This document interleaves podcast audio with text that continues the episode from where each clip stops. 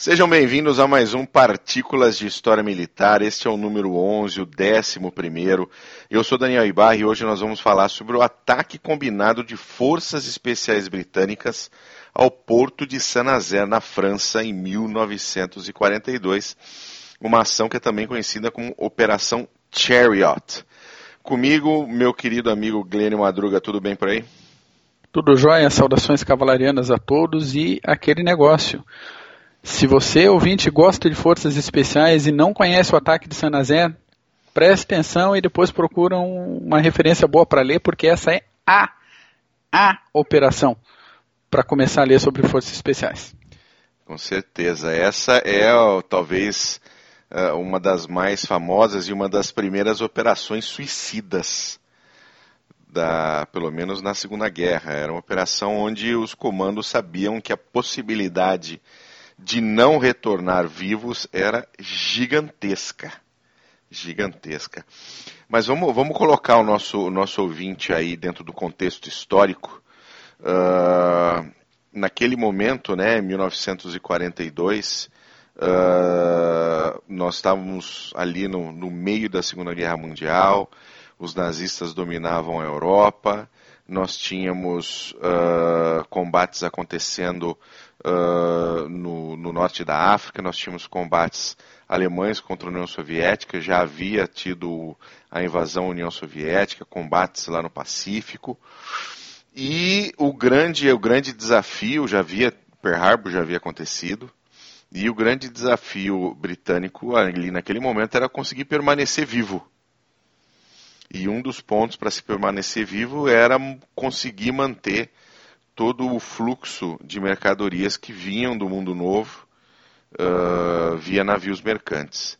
E uma das, da, das ameaças era, um, era obviamente, a, a, a Kriegsmarine e os grandes navios da Kriegsmarine, e um deles era o Tirpitz, irmãozinho do Bismarck. Bismarck que já tinha ido para o fundo. Pois é. Já, pois é. tinha, é. já tinha ido beijar o fundo do Atlântico Norte mas ainda, ainda existia o Tirpitz, e o Tirpitz ele era uma ameaça, né, Mac? Tinha que ser, né? Era o, a pérola, era o queridinho, junto com o Bismarck, era o queridinho da Kriegsmarine, e com o Bismarck lá no fundo, aliás, está no Google Maps, para quem quer dar uma olhada, ele está lá. Era a grande ameaça, então a, a grande preocupação a partir do, do, final do Bismarck era evitar que o Tirpitz chegasse no Atlântico. Isso. E o Tirpitz, naquele momento, tinha acabado de ser finalizado, de ser comissionado, ele estava ainda uh, uh, nos portos do Mar Báltico, lá em Kiel. Precisava, antes de sair, não é, para um, um passeio no Atlântico Norte, ele precisava parar para fazer alguns, uh, alguns ajustes, alguns reparos e a única doca seca na Europa para fazer isso estava na França, na cidade de Saint-Nazaire, que fica no Atlântico, é, no estuário do rio Loire. Acho que é assim que fala, né, Mac? Deve ser, deve ser. Loire. Assim, para ficar visualmente mais interessante, é, mais fácil de imaginar, imaginando ali a França como um quadradinho, né, Saint-Nazaire fica um pouco a, a sul da ponta noroeste do canto superior esquerdo. Então, quando termina aquela ponta, aquele contorno da ponta ali, o primeiro recuo significativo na, no mapa francês é ali, é aquele cantinho bem lá que fica. E Virado é para o Atlântico, né? Virado para o Atlântico. E, e, aí é que está a importância dessa, desse porto. Né? Como era o único porto grande o suficiente para com, com doca seca, né, para fazer reparos ali no, no navio do tamanho do Tirpitz, caso ele estivesse no Atlântico e tivesse necessidade de algum reparo, alguma coisa, e não tivesse essa doca seca disponível, ele teria obrigatoriamente que passar ou pelo Canal da Mancha, né? Sim. Sim, disponível é para ataque da Força Aérea. Era pedir para ir pro fundo, né? É, ou então pela, por aquela passagem norte ali entre a Groenlândia, Islândia e Escócia, que dá no mesmo para tomar chumbo inglês ali dá, dá do mesmo tamanho. Então a importância para os alemães de manter Saint-Nazaire operacional a importância para os aliados de destruírem aquele negócio o mais rápido possível. É, foram, foram, houveram tentativas de, de bombardeio aéreo, uh, mas muito escassas, especialmente pela, por nós termos ainda uma população civil muito grande ali uh, na cidade de Sanazero, o porto estava tá colado, coladinho na cidade, e também existia uma falta de precisão né, de bombardeiros para você poder atingir especificamente o que você precisa, e às vezes você tinha uma situação onde o dano causado conseguia ser reparado, né? Então a estratégia do, do, do alto comando britânico foi efetivamente ter uma força uh, composta de, de, de, de comandos para poder atingir os objetivos necessários. Mas tinha mais um detalhe, né, Mac? Não eram só os comandos, tinha que ter alguma coisa grande também para fazer para fazer dano. Cara, precisava precisava de todo mundo, só que a doca seca é para quem der uma olhadinha nas fotos da, dessa doca ou de alguma outra doca contemporânea. É um negócio gigantesco, né? Então você pensar em, de repente, alguns aviões da RAF a 2 mil metros de altura bombardeando um negócio meio na, às cegas, num local que costuma ser bem nublado o ano inteiro, qualquer época, não, não ia causar isso. Botar só gente a pé lá embaixo, por mais ridículo que, que isso possa parecer de, de saída, também não ia garantir nada. Então, por que não fazer um barco bomba, né? Olha que ideia bonita. Que vamos fazer um barco bomba, vamos, vamos jogar, arremessar esse troço na entrada da doca e, e é isso. E vamos projetar Exatamente. o resto da missão. E escolheram um, um, um, um, destroyer uh, ainda da época da Primeira Guerra Mundial, um destroyer que ele foi uh, uh, emprestado para a Royal Navy, que era o HMS Campbelltown. Ele Emprestado nada, né? foi dado, né? Ah, ele é, foi dado. É, sabe como ele, é, né? é, ele foi parte daquele acordo Destroyers é, por Bases, isso, um acordo assinado isso. em 2 de setembro de 1940. Notem a data, senhores, 2 de setembro de 1940 um acordo pelo qual os Estados Unidos forneceram 50 embarcações de guerra em troca da possibilidade de fazerem e ocuparem instalações militares na Inglaterra. Só que, né, em 1940 os Estados Unidos ainda não tinham entrado oficialmente na guerra. É, só entraram a partir do ataque de Pearl Harbor. Então, foi uma violação da neutralidade americana? Foi. Foda-se. Precisava ser feito, foi feito. e deu pra bola. E, bom, eles pegaram esse, esse, esse destroyer, uh, modificaram o destroyer, primeiro para que ele se parecesse com um destroyer alemão. Para que a silhueta dele uh, parecesse com a silhueta do destroyer alemão. E eles também reforçaram a, a proa do navio. É proa, né? A parte é da a frente. Proa. A parte da frente é a proa. E encheram a proa do navio de explosivos precisamente é, explosivos retirados de 24 cargas de profundidade do tipo Mark 7 britânico. Então, um pouquinho mais de 4 toneladas de explosivo foi colocado no casco do, do Campbelltown. Isso. E aí a intenção desse ataque com, com o HMS Campbelltown era jogar o destroyer nas portas da doca seca, uh, para que ele danificasse as portas, que ele tentasse né, cruzar as portas ali, destruir o que tivesse, e que, obviamente, usando os explosivos, ele explodisse de tal forma que não utilizasse completamente aquela doca seca. Então imagina o seguinte: você tinha um destroyer modificado, sem armamento de defesa, com 4 toneladas de explosivo na frente do navio, uh, navegando à noite, com visibilidade prejudicada, uh, tendo que acertar duas portas que estavam no meio de todo o complexo do, do, do, da doca do porto de Sanazé. Tudo isso debaixo do bigodinho do Adolfo, que já era pequeno. Exatamente, tudo isso debaixo de fogo cerrado. É, né? é. Junto ao Campbelltown, eh, junto a esse objetivo, né, existiam mais dois outros objetivos principais. Uh, um deles era a destruição do, do, maquinário, tá? Destruição do maquinário de bombeamento de água e também os antigos portões de acesso do Porto Sanazé.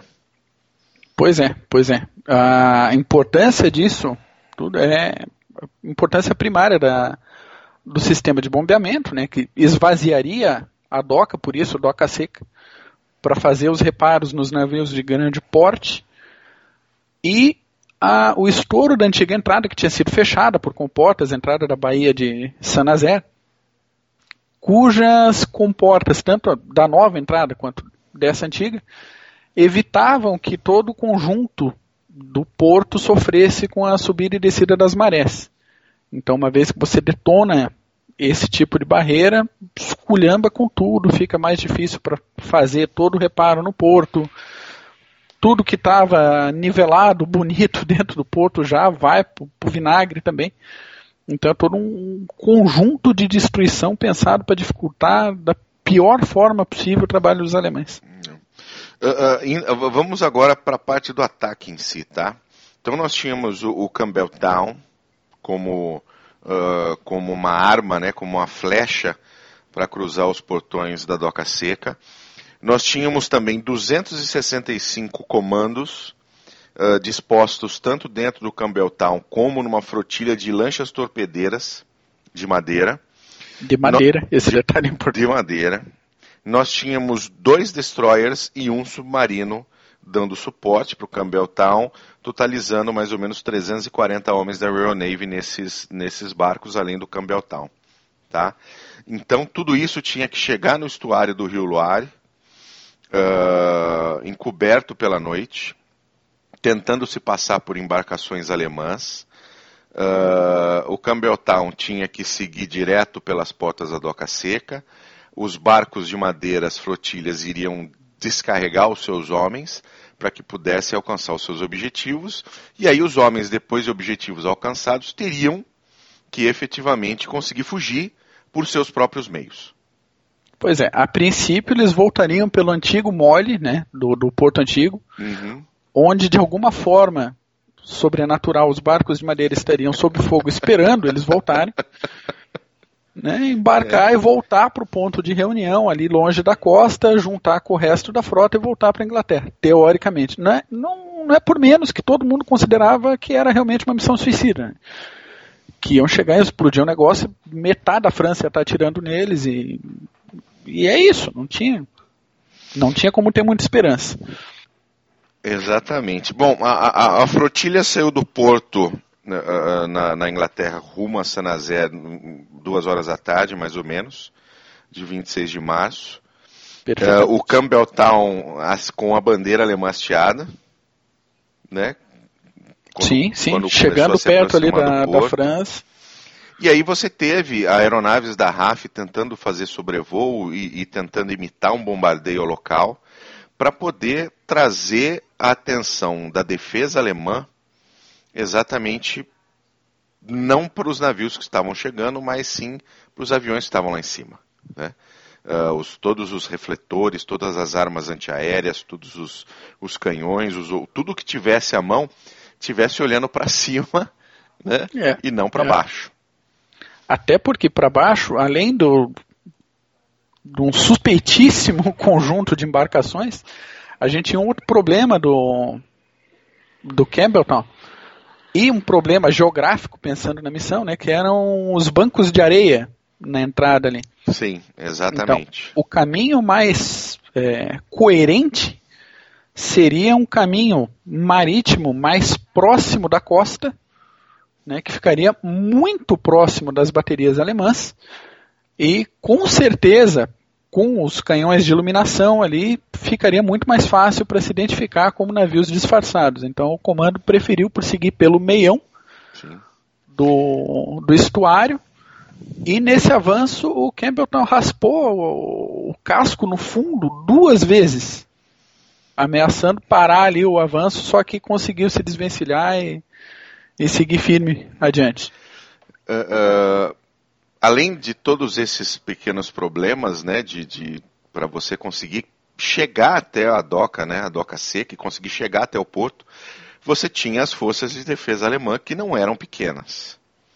Então existiam mais ou menos 5 mil homens da, da, Força de Defesa Alemã em Sanazé, por volta de 28 uh, uh, canhões de diversos calibres, entre 75mm a 280mm, que eram efetivamente para evitar ataques vindo do mar. E você ainda tinha mais 43 armas antiaéreas que podiam ser colocadas em alça de mira zero para acertar quem viesse do mar. Entendeu? Você tinha também um destroyer, uh, uh, um, mais uma, uh, um mercante armado, né, um, um, trawler, e você tinha também um pequeno varredor de minas, estavam permanentemente estacionados na doca. Exatamente. Né? Existiam algumas outras pequenas embarcações, tinha algumas U-boats, mas nada que iria apresentar um perigo imediato para esse pessoal chegando. Sim, até mobilizar todo mundo, preparar armamento, preparar a tripulação, já era. Até porque tudo isso que foi comentado, né, objetivos diretos, objetivos secundários e coisas, depois de teoricamente todos os comandos saírem da Terra, voltarem para os seus barquinhos de madeira, sobrenaturalmente aguardando eles ali. O, o Campbelltown deveria explodir depois disso tudo, sim, imediatamente sim, depois disso, disso tudo, e toda essa operação estava prevista para acontecer em duas horas, né? Não deveria durar mais do que duas horas o, o ataque. Bom, de, depois que os alemães perceberam que aquela movimentação aérea estava muito estranha, eles desligaram os holofotes. Uh, obviamente, todo o porto e toda a cidade estava às escuras dificultando mais ainda para que o capitão do Campbelltown conseguisse efetivamente ver onde é que estava a doca seca. Exatamente, exatamente. E quase deu, quase deu ruim, né? E quase, quase deram de, de, de, nariz ali na entrada nova do porto. Exatamente, foi bastante difícil. O capitão, só eu quero colocar o nome dele aqui, porque ele, ele não só foi absolutamente competente, como ele excedeu tanto a sua, uh, o seu dever que ele recebeu uma das Victoria Cross uh, nessa operação. Tá? Foram cinco Victoria Cross que foram uh, concedidas a, a, combatentes. E ele recebeu uma delas, é o capitão Robert Edward Dudley Ryder, da Royal Navy, porque ele Maravilha. conseguiu manter o Campbelltown no caminho correto para acertar as docas, sob fogo cerrado diretamente na ponte de comando que felizmente tinha, foi reforçada. Foi reforçada. Com foi chapas reforçada. lá, mas, né? Dentro mas, ou seja, ele sabe. tinha toda a luz sobre ele, ele tinha todo o fogo cerrado sobre ele e sobre os ocupantes da, da ponte de comando e mesmo assim conseguiu jogar certinho o destroyer uh, na porta das docas. Uh, mas voltando para dar uma noção do, do negócio, ele a velocidade da embarcação era de 35 km por hora no avanço, no avanço mais rápido. Isso normalmente se mede em nós, né? Velocidade naval, mas a gente já converte aqui para quilômetro por hora para ficar mais, mais fácil de imaginar. Para o nosso Bota amigo, aí... quando estiver dentro do carro. Isso, eu ia falar isso. Quando estiver dentro do carro, presta atenção no ponteiro. Quando estiver ali em 35 km por hora e pensa. Pessoal do Campbelltown estava com metade da França tirando em cima e estava dando um pau para chegar na doca seca e estava a 35 km por hora. Mas é, é, foi o que deu para fazer né? em 1942, no escuro, com um monte de, de, de troço na cara, tomando tiro de tudo quanto é lado. Foi isso, era isso. 35 km por hora, presta atenção no ponteiro do seu carro. é isso aí. Bom, ficou tudo apagado, e, né, ele perdeu muitas referências, mas logo os alemães uh, uh, perceberam a aproximação dos navios fizeram contato, ele, eh, os navios falaram, não, somos alemães chegando, mas esse negócio não durou muito. Logo, todas as armas, todas as luzes, tudo que havia à mão dentro do porto francês estava atirando contra essa pequena flotilha que chegava, uh, se aproximava do mar. Nesse momento é, é o momento efetivamente onde o, o, todas as lanchas aceleraram a todo, todo vapor uh, em direção aos seus pontos de desembarque e o próprio Campbelltown uh, foi toda a força à frente dentro dos seus impressionantes 35 km por hora, uh, sentido Doca Seca. No momento no qual desceu a bandeira alemã do mastro do Campbelltown e subiu a bandeira da Marinha, numa onda de prazer geral, eu acho que foi, deve ter sido o único, o único momento de prazer da tripulação foi baixar aquela bandeira alemã e botar a bandeira inglesa lá em cima e falar, agora sim. Com certeza, né? Porque Já daí- que é pra morrer, vamos morrer com a nossa bandeira, vamos arrebentar esse negócio todo, vamos explodir esse bando de chucrute pra tudo quanto é lado. E aí, passando pelo antigo mole, atravessando né, redes antitorpedo, ele finalmente atingiu a barragem da Doca Normandia, com 3 minutos de atraso, e ficou com a proa 10 metros dentro da doca. O grupo que estava dentro do Campbelltown, então, desembarcou, né, sob fogo, ah, conseguiu alcançar o objetivo de detonar a casa de bombeamento, eliminaram casas, casa, a casa-matas, colocaram um- um- uma luta bastante encarniçada contra os alemães. Já os pessoal, o, o pessoal das, das lanchinhas já se encontraram numa situação um pouco pior. Porque imagina o seguinte, lanchas de madeira contra fogo antiaéreo ah, não, Não é legal. Não resistem, não não resistem. dá. então, muitas lanchas acabaram ah, ficando pelo meio do caminho. Houve várias lanchas que conseguiram desembarcar, conseguiram dar efetivamente combate aos alemães. Ah, mas, obviamente, com o- a força excessiva alemã ali, eles começaram, obviamente, a- a perder espaço e perder, obviamente, a batalha em terra que eles estavam tendo. Sim, e automaticamente com com as lanchas perder qualquer esperança de saída pelo mar, né? Exatamente, exatamente. Mas os comandos eram interessantes. Eles tinham três ordens, além dos, além dos objetivos primários e secundários. É fazer o seu melhor para conseguir voltar à Inglaterra, não se render até que toda a munição tivesse acabado, e não se render se você pudesse, mesmo sem munição, ajudar de alguma maneira. Exatamente. Então, é isso que mesmo- faz a diferença de comandos para a tropa regular. Exatamente. É você ir até além do limite do que um, um- um soldado regular consegue fazer. Então eles realmente deram muito trabalho para os alemães. Ah, mas o objetivo principal, que era a doca, até aquele momento parecia bem. Não é? Parecia que algo, algo mais poderia acontecer. Eh, poderia realmente dar certo. No final das contas, quem sobreviveu foi preso. Quem Quase todo so- mundo. Quem conseguiu sobreviver acabou preso. Quase todo mundo. Teve cinco maluquinhos, chama assim porque não tem. Sabe, eu poderia usar adjetivos mais é, gloriosos e merecem pelo tipo de missão. Mas cinco desses sobreviventes conseguiram fugir da região do Porto. Sim, sim, é verdade. E isso a gente está falando noroeste da França, tá? E de alguma forma, não tenho conhecimento de qual, conseguiram chegar à Espanha e da Espanha foram até Gibraltar. E a partir de Gibraltar, um navio inglês levou eles de volta para a Inglaterra. É, só esses cinco conseguiram ah, voltar diretamente, né? O restante ou foi preso e acabou indo para para um campo de prisioneiros alemão ou morreu.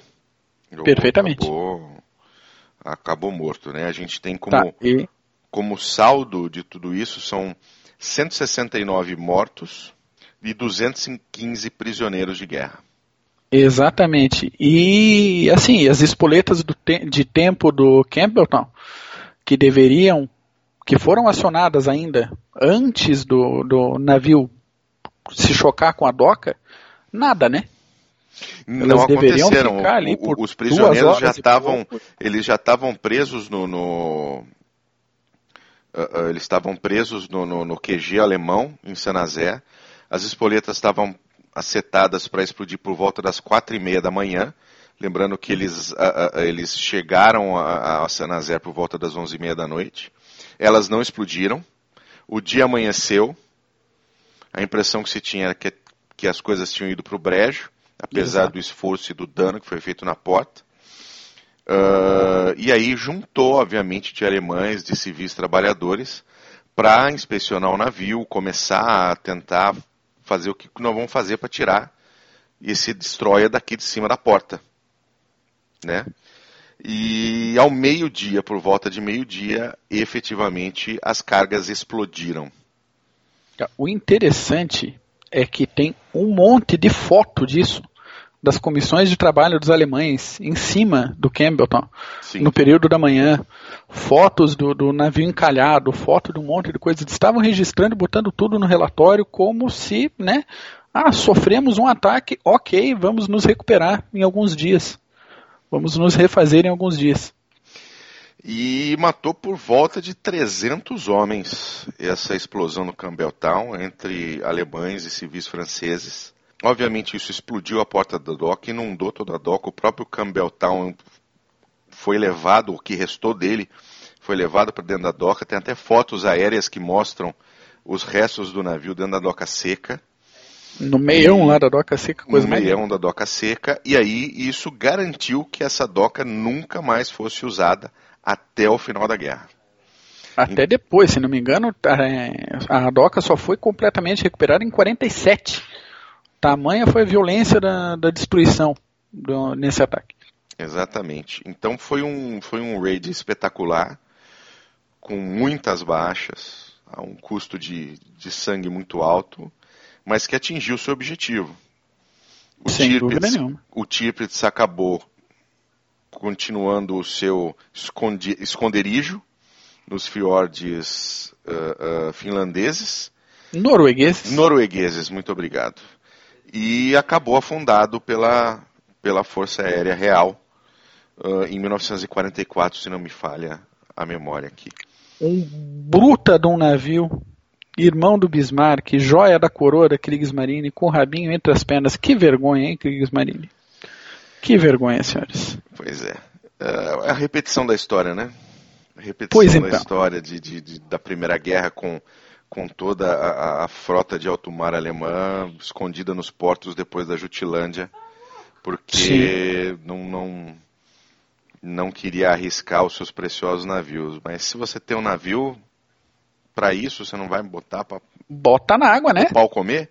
É, é, então. então e outra coisa também, outro efeito colateral, vamos dizer assim, a quantidade de dinheiro da Alemanha, de preocupação do comando alemão com a costa francesa, a imensidão de reforços e de tropas que foi colocada tanto para a construção da muralha do Atlântico, defesas mais completas, coisas, tudo isso, dinheiro, rios de dinheiro que poderiam ter sido usados em outros frontes e que fariam falta em outros frontes. A gente está falando agora de 42. Sim. sim. Então, se, se o ouvinte aí lembrar de toda a situação que estava acontecendo no fronte leste, qualquer COPEC ia fazer diferença lá e, e não, né? É, exatamente. Eu queria, eu queria a, a, aproveitar esse finalzinho para falar sobre as cinco Victoria Cross que foram concedidas as, aos, aos, combatentes durante esse, por causa das ações, tá? A Maravilha. primeira foi para o capitão Robert Dudley Ryder, da Royal Navy, tá certo? No comando do, do Campbelltown, para garantir que o Campbelltown estaria uh, uh, no caminho certo. A segunda foi para o tenente-comandante Stephen Howden Beatty, também da Royal Navy, tá? Também pelo mesmo motivo, mais um que estava na ponte do Campbelltown, garantindo que ele fosse efetivamente atingir o seu objetivo. Uh, nós temos também o, o, o, marinheiro William Alfred Savage. Não tinha sobrenome melhor para ele. Não tinha sobrenome melhor para ele. Uh, ele estava no Campbelltown, completa, ele, aliás, perdão, ele estava num, num, numa das lanchas, completamente exposto, sob fogo, e ele engajou posições uh, alemãs com muita precisão e fez muito estrago antes de efetivamente ser uh, uh, afundado, vamos dizer assim, tá? Uh, Lançou gente... até fogo de morteiro contra o pessoal de terra, né? Exatamente. A gente tem também o sargento Thomas Frank Duran, que é um estava anexado ao, ao, comando 1, ao primeiro comando. ele era dos Royal Engineers. e ele também estava com uma das, do, dos, das lanchas torpedeiras uh, atirando contra os alemães sobre grande fogo, sem proteção. Uh, ele foi ferido várias vezes e continuou atirando, continuou acertando, garantindo que eles iam atingir os objetivos. Né? Ele acabou morrendo só no dia seguinte, por causa dos seus ferimentos. E tem também o tenente-coronel Augustus Charles Newman. Ele estava em comando das forças militares, das primeiras que chegaram em terra. Ele liderou seus homens durante a operação, simplesmente não ligando para o seu próprio, ah, né, para sua própria proteção. As forças lutaram muito bem sob seu comando, conseguiram fazer a parte das demolições. Ele tentou inclusive depois que eles conseguiram explodir a casa de máquinas, tentou fugir, né, tentou lutar por entre as tropas para conseguir fugir. E ele não se rendeu até que toda a munição tivesse acabado e mesmo assim ele continuou lutando até que não tinha mais o que fazer. Então essas foram as cinco uh, Victoria Cross que foram concedidas naquele dia. Aquele dia foram concedidas 89 diferentes condecorações de bravura somente nesse, nesse raid. Impressionante. Somente nesse ataque. E dando uma informação complementar sobre o ataque, né? O, o objetivo principal era a DOCA, a DOCA Normandia, né? Sim. E a gente tinha. É, a gente tinha aquele uh, objetivo secundário que, que a gente comentou no, no início da conversa, que era a antiga entrada da Baía de San Nazé. Sim.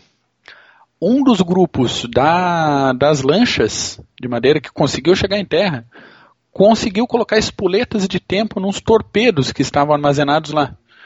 Então, no dia seguinte à explosão do, do Campbelltown, foi para o ar todo torpedo, barragem antiga, entrada e aquele objetivo de deixar toda a parte interna suscetível à maré e à destruição, desregulação geral que isso causou, foi é, esse objetivo foi atingido também. O curioso é que tinha gente trabalhando lá da organização Todd e os uniformes deles eram é, caqui, parecidos com os uniformes militares britânicos. Então deu aquela explosão, começou a correria, toda a defesa do porto foi acionada. E o que tinha de alemão desavisado ou ressabiado, né, com os nervos à flor da pele, que viram gente de CAC correndo, atiraram a torta direito no pessoal que estava trabalhando na obra lá. Então, objetivo secundário também atingido com sucesso e mais, mais gente para conta da, da Operação Chariot. Mais um para conta. Só para o pessoal saber, a organização Todd é uma organização alemã que usava prisioneiros de guerra para esses trabalhos uh, por, toda, por toda a Alemanha e por todos os países ocupados. Era um trabalho escravo, vamos dizer assim. Isso aí. Então tá bom, meu querido. Excelente, hein? Legalzinho, né? Muito Bacana. Bom, pra bom. gente falou agora de há pouco sobre forças especiais, a gênese aí das forças especiais contemporâneas, a trajetória delas. Um exemplo dos mais grandiosos sobre como é que se faz uma operação especial. E a gente vai ter uh, uh, no site do CG depois uh, um vídeo, tá? É um vídeo, um documentário na verdade, do inglês Jeremy Clarkson, que não conhece ele, ele faz também a série Top Gear, fazia, né? A série Top Gear de, de sobre automóveis e velocidade. E ele fez um documentário fantástico com imagens diretas da, da de Sanazé, das docas secas, e que vale a pena ver. Eu não sei se ele tem legendado, mas se você tiver, tiver habilidade com, com a língua de Shakespeare, você vai, vai se divertir É. bastante. É, é, às vezes é um pouquinho complicado acompanhar os veteranos falando, né? Sim. o sotaque sim. carregado, às vezes do interior ali, né? Com uma certa idade, mas tranquilo, nada que prejudique. Maravilha, meu querido. Valeu, Bu. Obrigado Esse- por mais um, um bom papo Excelente. agora sobre Sanazé. Excelente PHM. Excelente, sem dúvida nenhuma. Maravilha. Você, ouvinte, obrigado por ter ouvido a gente hoje também. Um abraço, tchau. Valeu.